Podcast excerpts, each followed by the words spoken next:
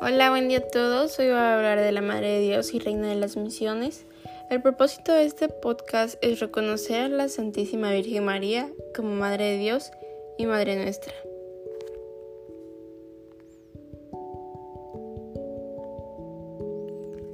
El ángel dijo a María, vas a concebir en el seno y vas a dar a luz un hijo, a quien podrás por nombre Jesús.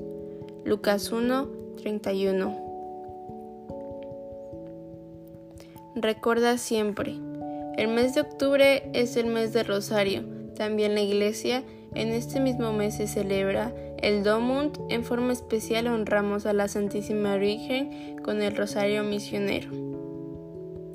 Después del anuncio, la Santísima Virgen también es llamada la Reina de Gracia. Así como ella realizó la voluntad de Dios, también a nosotros nos invita a ser evangelizadores, llevando a nosotros a Cristo.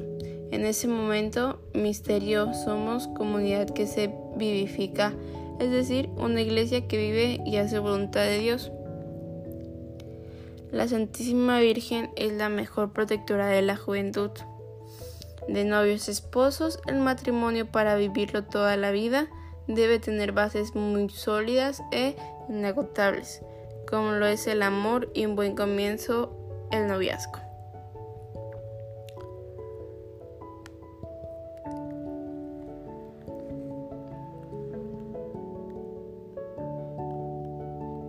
En la oración nos dice el ángelus. Vamos a hacer la oración juntos. Ángelus. El ángel del Señor anunció a María. Todos responden y concibió por su obra el Espíritu Santo. Dios te salve María. Llena eres de gracia, Señor es contigo. Guía. He aquí la esclava del Señor. Todos háganse en mí según tu palabra y hacemos un Dios te salve María.